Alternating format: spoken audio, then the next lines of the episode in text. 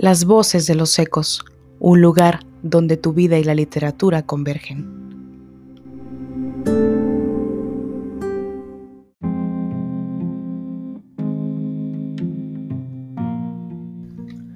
Tal vez por eso Dios nos hizo niños primero, para empezar cerca del suelo.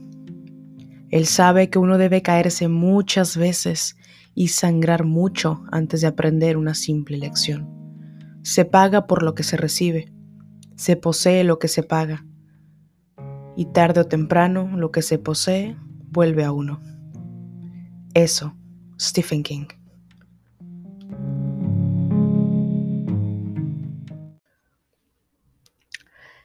Buenas noches, bienvenidos nuevamente a un episodio más de Las Voces de los Ecos.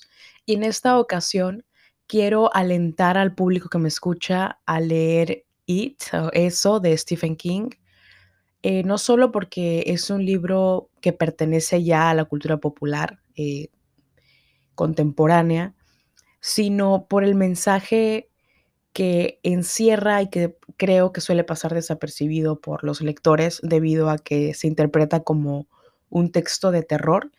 Y si no has leído el libro, eh, porque está muy largo, porque crees que es solo terror y ya lo he visto en las películas. Quiero platicarte por qué estás equivocado y por qué puede resultar muchísimo más interesante y fructífero de lo que crees leer este libro. Para empezar, eh, bueno, el autor Stephen King, si no lo conoces, es un autor contemporáneo, es decir, todavía está vivo en la actualidad y eso es una, una de las razones por las cuales creo que es muy interesante leer el libro, independientemente del texto en específico de eso, es que el autor tiene incluso su cuenta de Twitter, de Instagram, incluso Facebook. Entonces, muchas de las personas que nos encanta leer tenemos como esta nostalgia o este deseo ahí medio extraño de tal vez un día nos hubiera encantado platicar con alguno de nuestros autores favoritos. Si a ti te gusta Stephen King, una de las mm, cosas bonitas de estos tiempos es que puedes incluso interactuar con él, ¿no? De forma directa, puedes eh, seguirlo en Instagram y cosas que son muy actuales. Y eso se vuelve una experiencia bastante amena debido a que no es algo que puedas hacer con la mayoría de los autores, ¿no? Al menos si te gustan los clásicos, pues no puedes. Y ya en específico el texto de It, eh, Stephen King es conocido por ser un referente actual del género de terror o el género de suspenso.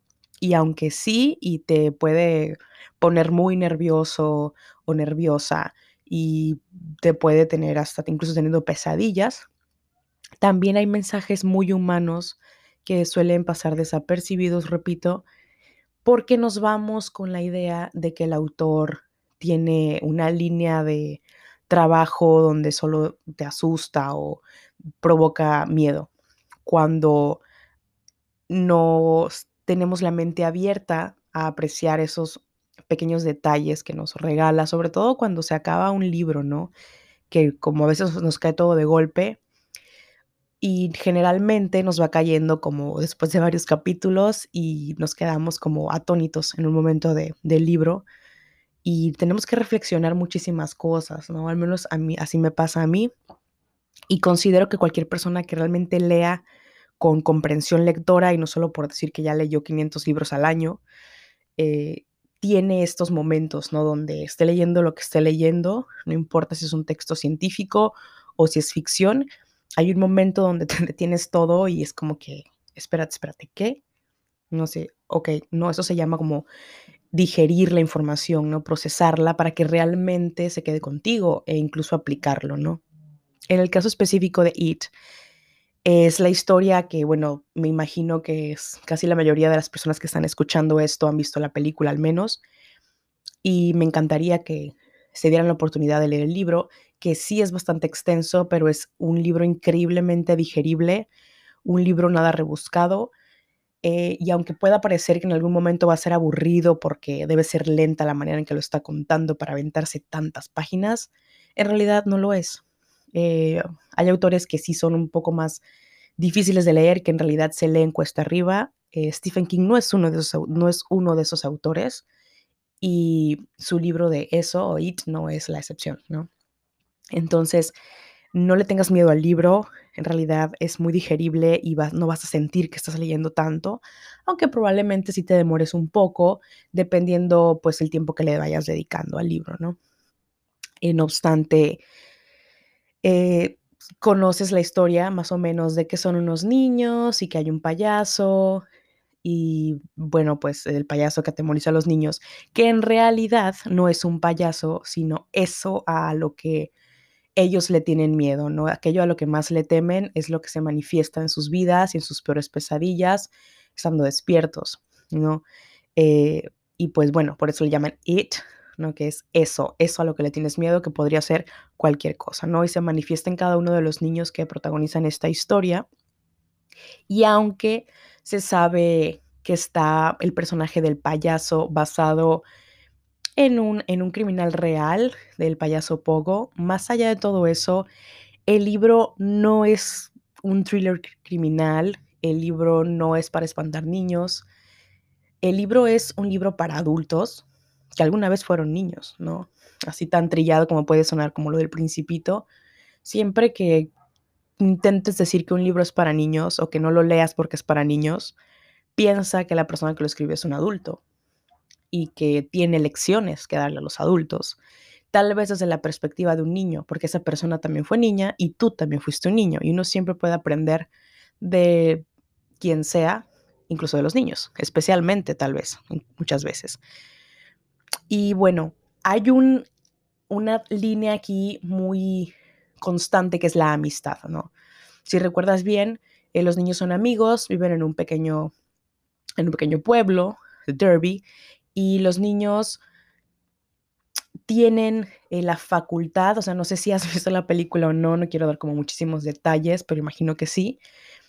Y bueno, el libro es muchísimo más extenso que eso y hay muchísimas cosas que como en todos los libros ocurren que las películas tienen que quitarlos, porque también antes de juzgar una película debemos entender y empatizar con que es una adaptación cinematográfica, no tiene por qué ser completamente fiel a la idea. ¿no? Entonces, la amistad es una línea muy importante en la que, en la que trabaja esta historia.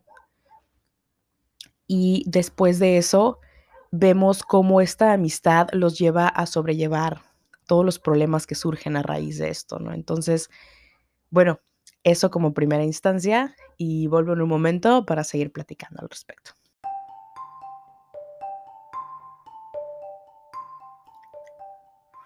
Todo es mucho más difícil cuando es real. Es entonces cuando te ahogas, cuando es real.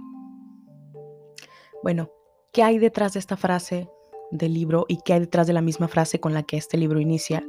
Donde nos habla de que primero hay que ser niños para aprender a sangrar, ¿no? Muy, muy abajo, muy cerca del suelo, para que uno pague por lo que, por lo que va a recibir después, ¿no? La niñez eh, la infancia, la pérdida de la inocencia es un tema aquí crucial, donde la amistad va muy envuelta, así como ya lo mencioné unas cuatro veces, pero todos sabemos que hay un momento en el que pasamos a la adolescencia y después nos volvemos adultos muy pronto, casi sin darnos cuenta, pero de repente un día despertamos y ya no tenemos esa forma de creer que, todo es posible, ¿no? Y para bien o para mal es algo que nos llega a golpear a todos al, caminar esta historia, o sea, todos, todos estos niños como que van olvidando esos traumas de la infancia, tanto de las cosas malas que les pasaron, incluso superan miedos y, que tuvieron, y pues dejan atrás las historias del payaso, ¿no? Eso hasta lo olvidan. No obstante, cuando vuelve, digamos, ese pasado, eh, todos tienen una debilidad muy grande, ¿no? Y el payaso o eso, ese mal, ya lo conoce que es que ahora son débiles. ¿Por qué son débiles? Porque se han convertido en adultos. Y creo que esto está súper claro en la historia, pero a lo mejor no nos centramos mucho en ello porque estamos más eh, pues fascinados con la idea de que nos dé miedo un payaso, que se vayan a morir los protagonistas o una cosa por el estilo. Pero esto es todo el, meollo del asunto, ¿no? Al final del libro hay una nostalgia increíble para quien lo esté leyendo, donde entiendes que todo el libro se trató de, ese país de la niñez que ya no existe para uno, ¿no? Que si existe está muy, muy lejano en nuestro subconsciente, que ya ni siquiera lo rozamos, ¿no? O creemos que es completamente absurdo y que ya no tiene por qué existir. Y lo que nos enseñan estos, estos uh, protagonistas es que al pasar del tiempo, esa, fuerza que los salvó en su infancia, donde incluso hay temas sexuales que no se tocan en la película, eh, hay una parte pues, en el libro donde queda muy claro, donde ya siendo adultos, como ya no tienen esta unión y no pueden afianzar esta creencia y este amor de niños que se aman por amistad, tienen que hacer otra cosa, exactamente física, como para unir ciertas, eh, ciertas energías, ¿no? Por así decirlo. Y es ahí donde nos damos cuenta también de que como ya uno es adulto, ya es difícil como crear esa, esa conexión simplemente por el mero hecho de existir, ¿no? Lo cual puede tener varias interpretaciones y es bastante crudo realmente pero muy real, ¿no? Como todo lo crudo.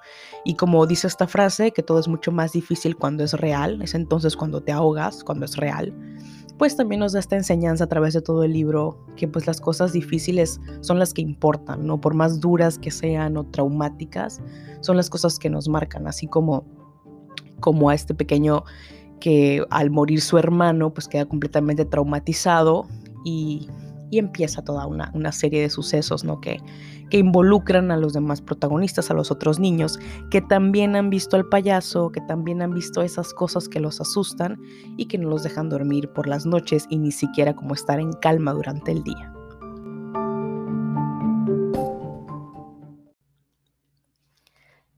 Sin darte muchísimos más detalles, que probablemente ya conoces detalles hacia grandes rasgos porque has visto el filme o has escuchado algo acerca de, la historia, eh, te, exhorto, ¿no? Realmente de lector a lector, que le des una oportunidad a este libro, que habla muchísimo de la fe, la niñez, que pues nos llena precisamente de eso, de creer eh, no solo en muchas cosas, sino lo más importante en nosotros mismos, ¿no? En superar los miedos, que es otra lección que nos da el libro, el, creer en que uno puede superar las cosas por más miedo que nos den, que eso siempre nos va a hacer falta toda la vida, no solo cuando somos niños y desgraciadamente, que es cuando más lo necesitamos siendo adultos en el mundo real, pues lo olvidamos, ¿no?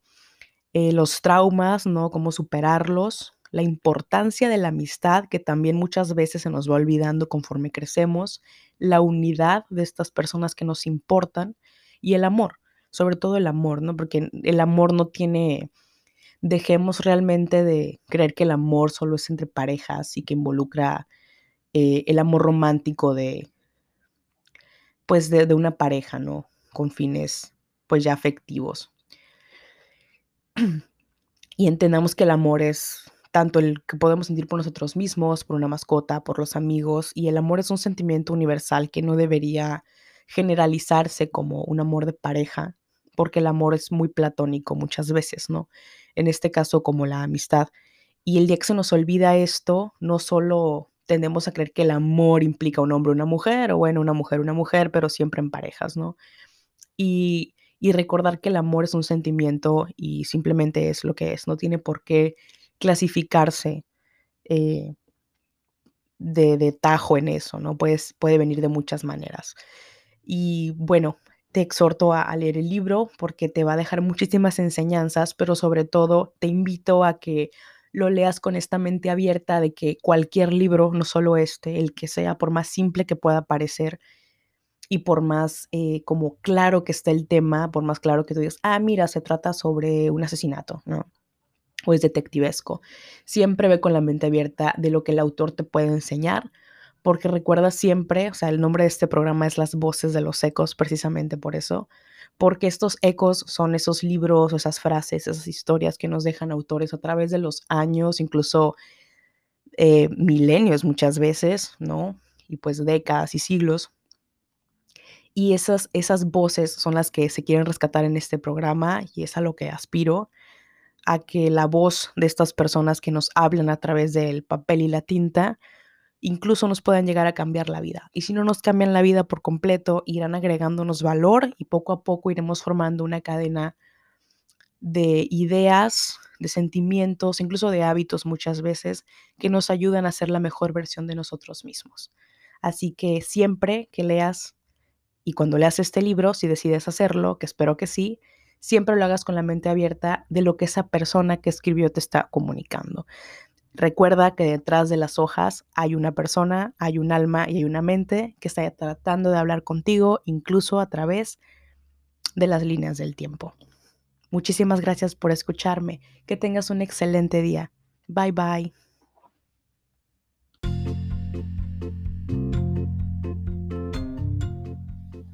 Recuerda que puedes escuchar este podcast en iTunes, Google Podcast, Spotify y otras plataformas principales.